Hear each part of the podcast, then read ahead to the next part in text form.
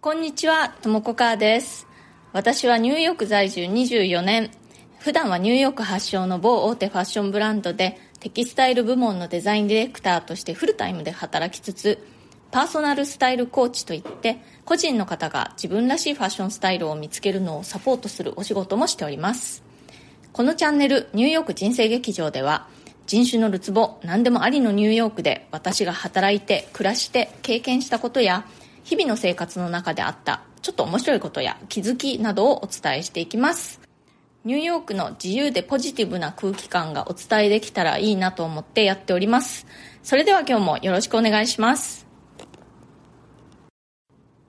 今日はリスナーの方からリクエストというかご質問があったのでそれにお答えしたいと思います。ちょっと読みますね。ともこさんいつも配信ありがとうございます。ニューヨークの恋愛事情についてお伺いしたいです。数年前に見たテレビの特集で、ニューヨーカーは時間がないので複数人と同時に交際して、その中で生涯のパートナーを見つけると言っていました。私的にはかなりカルチャーショックで、本当にそうなのかなとずっと気になっていました。教えていただけますと幸いです。ということで、ご質問送ってくださってありがとうございます。そうですね、ニューヨーカーの恋愛事情、ニューヨークっていうのはすごく人の出入りが激しい街なんですね。だから出会いもたくさんあるけれども別れもたくさんあるという感じなんですけれども、そんな感じでね、こうわさわさしているので、ちょっとデートする相手とかを見つけるのは割と簡単なようです。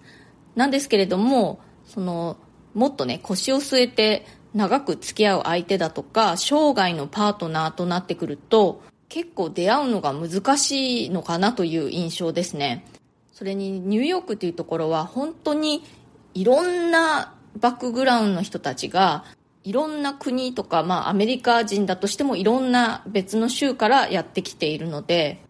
単にちょっと付き合ってるぐらいだったら気にならないような、まあ、宗教の問題だとか、あとは家族間の違い、家族の関係性の違いとか、あとね、将来はどこに住むのか、そういったことが生涯のパートナー選びっていう時になると、やっぱりちょっとネックになってくるってこともよくあるんですね。まあ、それで泣く泣くお別れするっていうカップルも、まあ、割とよく見ます。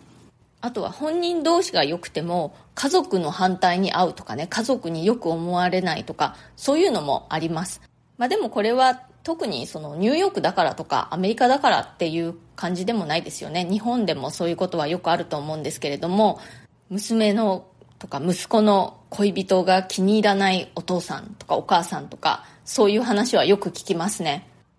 どこでどうやってあのその相手に出会うかということなんですけれども周りを見ているとねネットで出会うっていう人がすごく多いと思います今は。まあ、たくさんいろんなアプリがあって、まあ、私はもうあの結婚しているので全然詳しくないんですけれどもマッチ .com とかね Tinder とかねいろいろ聞きます。でどのアプリがどういう感じの人が多いとかそういう情報交換とかをねみんなよくしていますね。でそういうアプリを通じて出会ってで、まあ、しばらく付き合って結婚したっていう人ねもうかなり私の周りを見ても多いですね。私の義理の弟がいるんですけれども、えー、離婚してね再婚したんですけれどもその再婚した相手の方と出会ったのはそういうオンラインのそのマッチングアプリで出会ったそうです。私もねニューヨークに20年以上住んでいるので逆に日本の事情があんまりよくわからないんですけれども今日本でもそういうオンラインでの出会いっていうのは割と主流なんでしょうかね。よかったらコメント欄でいろいろ教えてください、皆さん。まあでも、まあ今でも普通にね、昔ながらの自然な出会い方とかね、まあ友達の紹介とかそんな感じで出会う人たちも、まあ普通に結構います。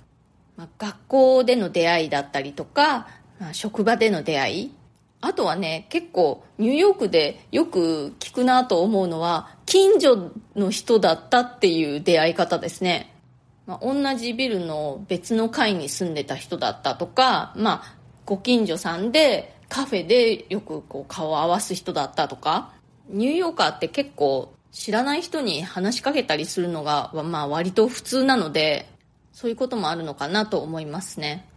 それで、えっ、ー、と、ご質問にありました、えー、ニューヨーカーは時間がないので、複数人と同時に交際して、その中で生涯のパートナーを見つけるということなんですけれども、これね、まあ確かに実際にこういうことをしている人はいますね。まあ、非常に合理的な考え方の婚活みたいな感じですかね。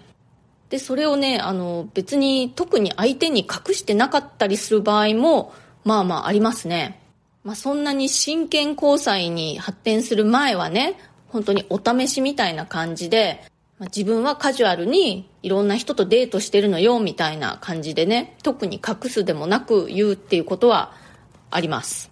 まあでもみんながみんなそうっていう感じでもないですよ。まあお試しであったとしても、一度に付き合ってるのは一人だけっていうふうにしている人もたくさんいます。で、ただ、あの、もうその回転が早いというか、付き合ってみて、この人は生涯のパートナーには不向きと思ったらもうはい次って、はい次っていう感じでね、もうどんどんどんどん違う人と出会っていって、あ、この人はいいかもしれないと思ったら、そこで初めて本当に何ヶ月とかね、長く付き合うという、そういう感じで、まあ、婚活をしている人もいますね。でもやっぱりそもそもニューヨークって本当にいろんな人がいるので、一概にこういう恋愛パターンが多いっていうのはね、なかなか一言でまとめるのは難しいかなと思います。まあ、ただ、そのオンライン上での出会いがすごく多いよということと、あとは本当にあの同性同士のカップルとかね、あとはあの子連れで、まあ、離婚された方たちの出会いとか、あとは本当にアラフィフ、アラカン、まあ、それ以降、結構年を重ねた後で出会ってであの結婚されるという方もいます、まあ、それが初婚だったり、まあ、再婚。2回目3回目だったりとかそういう方もいらっしゃいますけれど日本とすごく違うなと思うのは、まあ、あの子連れでね離婚した場合にそのシングルになった親がまた恋人ができるっていうことあるじゃないですかでそれをね結構こうオープンにしているというだから例えば子供の方から見るとその離婚した両親というのがいてで、例えばそのお母さんの方に新しい恋人ができたと。そうすると自分には本当の父親というのもいるし、まあお母さんがいて、で、お母さんの恋人もいるという。そういうのをこう全部その、お互いにもだし、まあ周りにもね、すごくオープンにしているという。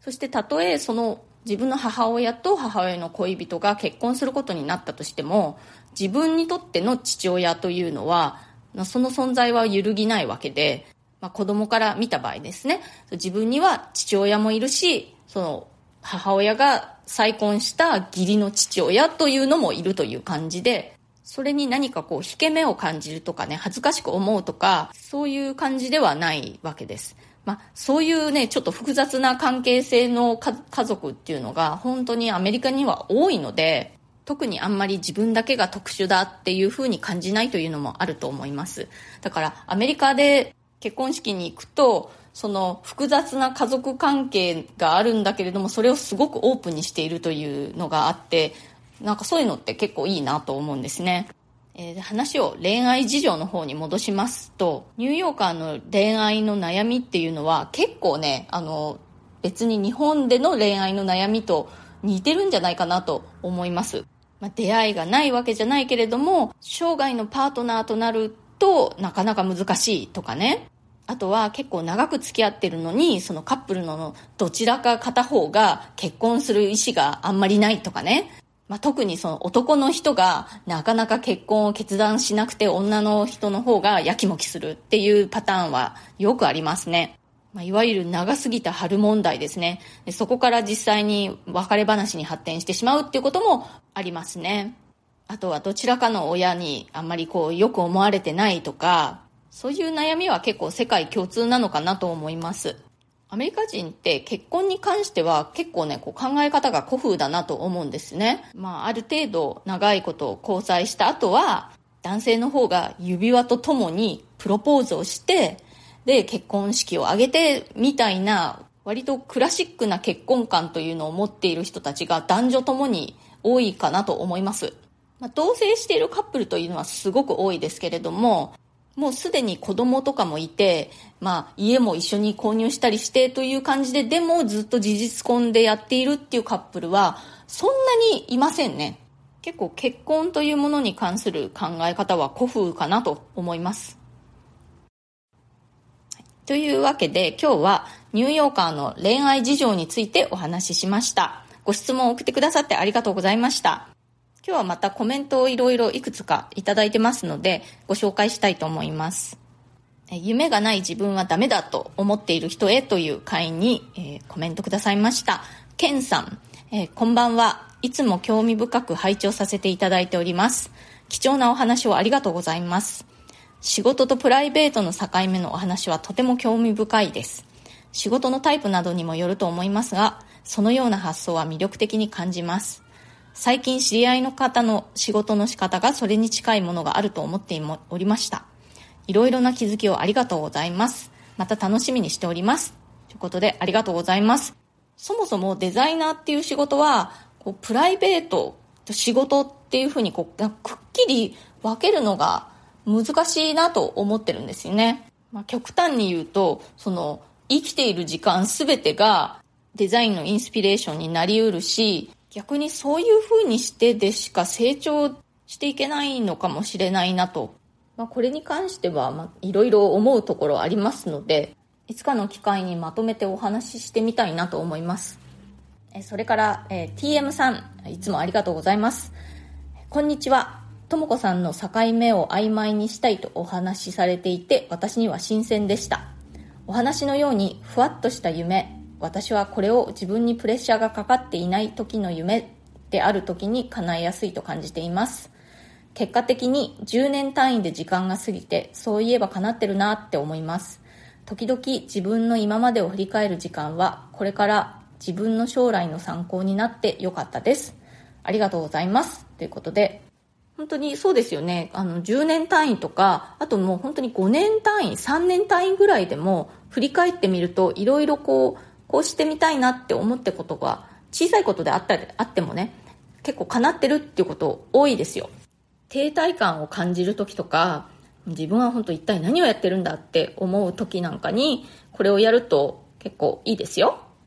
今日はこの辺で終わりにしたいと思います。今日の放送が気に入ってくださったら、それからまた私の話聞いてみてもいいかなと思ってくださったら、ぜひチャンネルのフォローをよろしくお願いします。それから今日みたいな感じで質問とかリクエスト、相談なども受け付けていますので、えー、コメント欄からかまたは私のプロフィールのところに質問できるリンクを貼っていますので、匿名でも OK ですので、ぜひ送ってください。ニューヨークのことやファッションのこと、海外で働くこと、海外で暮らすこと、キャリアチェンジのこと、人生で何かチャレンジしてみたいことがある、などなど、私にお答えできることであれば、この放送を通じてできるだけお返事していきます。今日も最後まで聞いてくださってありがとうございました。それではまた次回、ともこかーでした。